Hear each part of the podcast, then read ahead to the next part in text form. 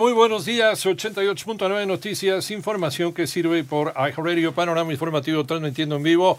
Hoy es lunes 11 de septiembre del 2023. Saludamos esta mañana. María Inés Camacho, ¿cómo estás, María? Buenos días. Hola, ¿qué tal? Muy buenos días. Buenos días a todos. El pasado sábado, Omar García Harfuch anunció su renuncia al cargo de secretario de Seguridad Ciudadana de la Ciudad de México, esto para colaborar con Claudia Sheinbaum.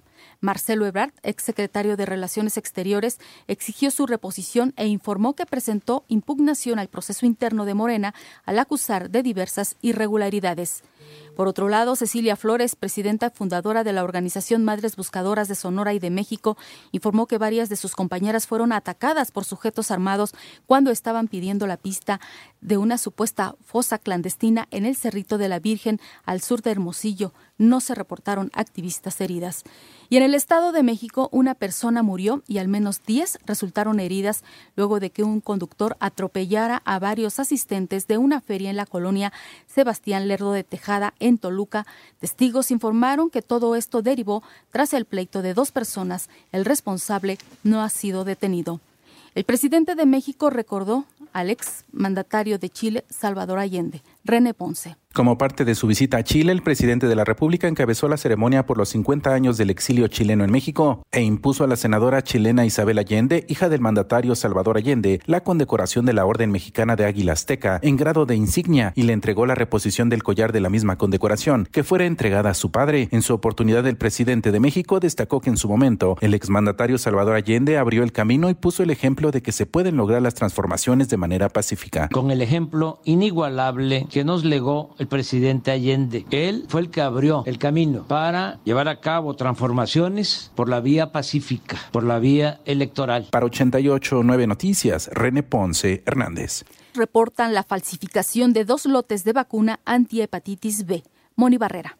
La Comisión Federal para la Protección contra Riesgos Sanitarios emite una alerta sanitaria por la falsificación de Provivac B, vacuna antihepatitis B recombinante. El producto falsificado se detectó en presentación de suspensión inyectable de 20 mililitros y no cuenta con autorización sanitaria. La autoridad sanitaria alerta a profesionales de salud y a la población en general sobre la falsificación de este biológico de Proviomed, titular del registro sanitario. El producto falsificado presenta número de lote 252621 10141 en el empaque secundario o externo y 2566 220 410 2 en la etiqueta del frasco ámpula. En 88 9 Noticias, Mónica Barrera. El número de personas fallecidas por el terremoto ocurrido el viernes en Marruecos ascendió a 2.497, mientras que 2.476 personas pues están eh, heridas. Esto de acuerdo con el último recuento provisional que han emitido las autoridades.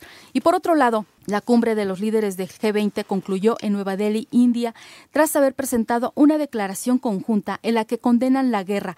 Esto, claro, sin mencionar explícitamente a Rusia. Además, Narendra Modi, primer ministro indio, solicitó una reunión virtual en noviembre para evaluar el proceso de los objetivos que se fijaron.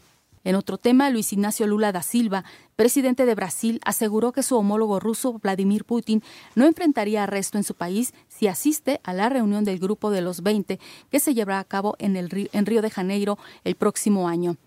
Y ya por último, medios estatales de Pyongyang informaron este lunes que el líder Kim Jong visitará Rusia y se va a reunir con el presidente Vladimir Putin luego de que medios de Corea del Sur reportaron que el tren blindado del líder de Corea del Norte ya se dirige a la frontera. Panorama informativo.